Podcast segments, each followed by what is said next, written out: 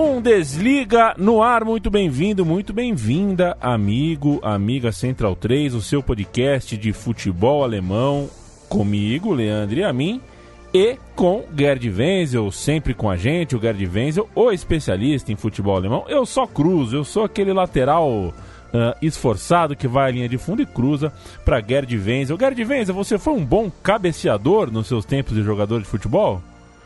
Péssimo. Tá, realmente foi muito ruim. A melhor posição que eu joguei, Leandro, foi de lateral direito. E de vez em quando eu fazia uns cruzamentos, entendeu? Mas aí eu não tinha ainda a. Mesmo nos meus áureos tempos, na ACM, lembra da ACM? A Associação Cristã de Moços. Isso, lá na rua Nestor Pessana, aqui em São Paulo, né? E, mas, enfim, é, é, nunca fui grande coisa, não. Eu sou mais teórico do que prático. Perfeito. Então, vamos falar de bola. Começou a Champions League. É, quatro alemães jogaram nessa semana, nessa primeira rodada. A gente vai. A gente está gravando isso na quarta, dia 18. E a gente começa então falando dos jogos de ontem, dia 17, para ir na ordem bonitinho. O programa é sobre futebol alemão, mas aparece aqui um alemão como vilão da história. Afinal de contas, Borussia Dortmund e Barcelona empataram sem gols e isso se deve em muito ao goleiro Ter Stegen, o goleiro do Barcelona que parou o time amarelo defendendo inclusive penal, né? Foi uma atuação é, para a posteridade aí do goleiro do Barcelona e o Borussia Dortmund com a sensação de injustiça. É, ele resolveu mostrar o Ter Stegen, né, o titular absoluto no Barcelona, onde ele conseguiu é, se impor já faz alguns anos. E ele está numa treta com o Manuel Neuer, né? E atacando indiretamente também a indefinição do técnico Jochen Löw quanto é, não a titularidade, mas a insistência do técnico Jochen Löw, de, é, da, o técnico da seleção alemã, de não dar uma oportunidade ao Ter Stegen para mostrar serviço apesar disso ter sido prometido antes das eliminatórias eh, começarem, o Ter Stegen vai curtindo aí um banco de reserva na seleção alemã. E ele está mordido por causa disso, e de tanto ele está mordido, ele justamente em Dortmund, diante do Borussia Dortmund, ele, ele resolveu mostrar um super serviço. Fez uma excelente partida é, inclusive beirando aí mais ou menos a ilegalidade, né? Porque ele se adiantou na hora do pênalti, o juiz não viu, ou fez que não viu, o VAR não chamou a atenção, muito menos bandeirinha, e ficou tudo por isso mesmo. Mas independente disto, o Ter teve uma excelente apresentação, fez defesas assim é, dignas de um de um titular de uma seleção alemã e colocando aí é, publicamente em xeque por que, que ele não está sendo chamado para assumir o posto número um, pelo menos vez por outra, numa partida da Alemanha. Voltando à partida propriamente dita, o Borussia Dortmund perdeu uma grande oportunidade de ter uma bela vitória. Mereceu ganhar, jogou bem, especialmente no segundo tempo, criou muitas oportunidades de gol, infelizmente não converteu nenhuma. Mais uma vez digo, em função também é, da brilhante atuação do Ter Stegen. O próximo compromisso do Borussia Dortmund será é, em Praga contra o Slavia Praga. A, o Borussia teve sorte nesse grupo é, porque Slavia Praga e Inter empataram. Então tá, tá, todo mundo empatado, todo mundo em primeiro e todo mundo em último nesse grupo. Então a, a segunda rodada acredito que vai ser mais fácil para o Borussia Dortmund do que para o Barcelona, especialmente pelo que se viu do Barcelona nessa partida, foi, foi decepcionante a apresentação do Barcelona. Messi também ainda não está na sua melhor condição física e técnica. Acredito que, apesar desse empate que Lucian Favre eh, interpretou como sendo um empate positivo, não sei bem o que é empate positivo, uhum. mas vamos lá. então, o Borussia Dortmund, mesmo assim, continua com fortes chances de conseguir a sua classificação. Lembrando que os próximos dois jogos do Borussia Dortmund, ambos serão fora de casa, contra o Slavia Praga e em seguida contra o, a Inter de Milão. Direto da Alemanha, é, da parte oriental da Alemanha, é, vem a boa notícia da terça-feira. O RB Leipzig viajou até Portugal, até Lisboa, e com dois gols de Timo Werner venceu, estreou com vitória, é, começou bem no campeonato alemão, começa bem na Champions League. Muita coisa indica que o Leipzig vai ter fôlego para uma temporada muito, muito boa. Que tal essa vitória, Gerd? É, foi uma vitória difícil. É, especialmente, eu, eu vi boa parte do jogo, eu fiquei, fiquei pulando de um jogo para o outro, né, entre é, Borussia Dortmund contra Barcelona e Leipzig e Benfica. Mas pelo que eu vi do Leipzig no primeiro tempo, o Leipzig teve sorte de não sofrer um gol no primeiro tempo. O Gulak se fez algumas boas intervenções, mas no segundo tempo o Leipzig foi para cima, conseguiu abrir um, 2 a 0 e quando tudo parecia que estava liquidado para o Leipzig, o Benfica foi lá fazer um gol e por muito pouco não consegue empatar a partida. Seria uma injustiça para o Leipzig. E, enfim, ele conseguiu essa boa vitória. O seu próximo compromisso é contra o Lyon em, casa. O meu, inclusive, o meu, o meu, a minha previsão é que o Leipzig seja, inclusive, campeão do grupo, né? Lyon, Petersburgo, o Leipzig teve muita sorte no sorteio desse grupo e deve levar, uh, levar esse grupo até como, como primeiro colocado. Então, até as oitavas de final, o Leipzig está garantido. Também é sempre bom lembrar, eh, o Julian Nagelsmann eh, foi a sua primeira vitória na Champions League, né? Porque com ele disputou a Champions League com o Hoffenheim na temporada retrasada e não conseguiu nenhuma vitória. Essa é a primeira vitória do novo técnico do Leipzig, Julian Nagelsmann. Comemorou muito, ficou muito nervoso. O time, inclusive, esteve nervoso em campo no primeiro tempo, mas no segundo tempo conseguiu resolver a parada. Está aí o Leipzig.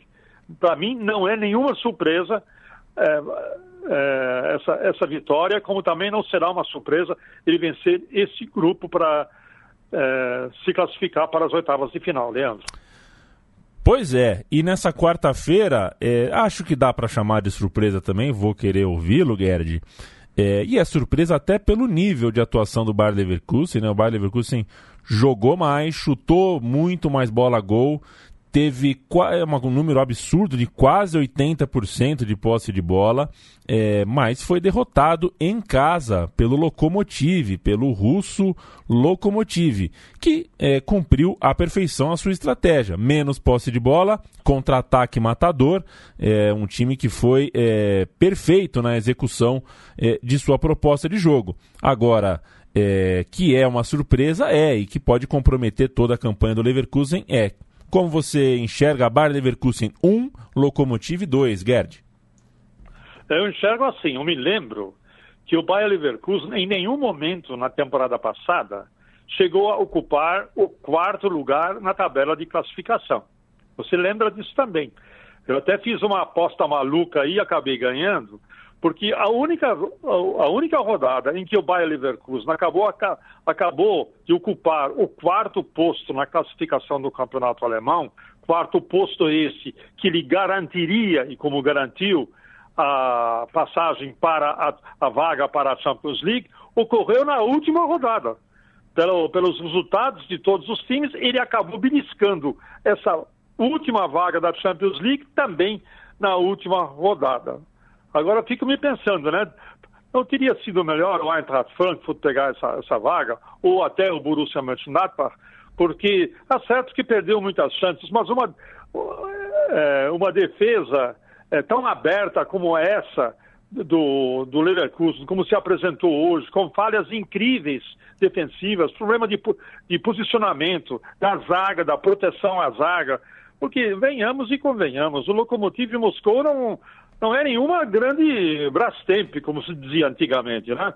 Quer dizer, daria perfeitamente para ganhar do Lokomotiv Moscou e por conta dessa vitória do Lokomotiv Moscou, imagina, o Lokomotiv Moscou agora é líder, porque é, Atlético e Juve empataram, né? Também é, empataram o seu jogo, então a zebraça está caminhando aí por esse grupo. E o Leverkusen agora só vai ter jogos realmente complicados. Os dois jogos seguidos são complicadíssimos, é contra a Juventus e contra o Atlético Madrid, Madrid ambos fora de casa.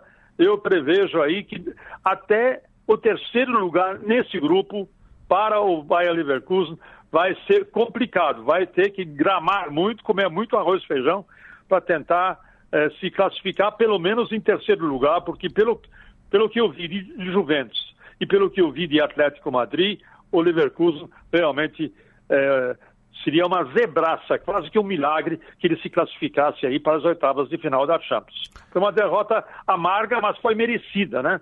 Merecida por conta de uma falha terrível do seu goleiro no segundo gol, do Radek e Radeski e no, no primeiro gol também uma, uma defesa é, bizonha, permitindo aí praticamente uma infiltração do ataque do Locomotivo, deixando o atacante cara a cara com o goleiro. E lembrando ainda que o gol do Leverkusen foi marcado pelo Rövedes. Lembra do Rövedes? Lembro, opa. aquele zagueirão, zagueirão quebra-galho do Leu na Copa de 2014. Então, o Bayern Leverkusen foi incapaz de ele próprio marcar um gol. Então já, já diz muita coisa, né? O Bayern Leverkusen é, não, não prevejo aí um bom futuro para ele na Champions League e talvez nem na Liga Europa. Veremos. Roedes é o jogador que acharam que o Bernard é, é, seria o suficiente para vencê-lo antes do 7 a 1 é, Parece que pois não foi é. bem o que aconteceu. Deixa pro é, E o Roedes, é, e o Roedes jogou fora de posição na Copa inteira. Exato, né? exato. Ou jogou, na, ou jogou na lateral direita, ou jogou na lateral esquerda, que não é posição dele. O Löw, o Löw inventou essa posição para ele e ele, como bom soldado alemão, deu conta, né?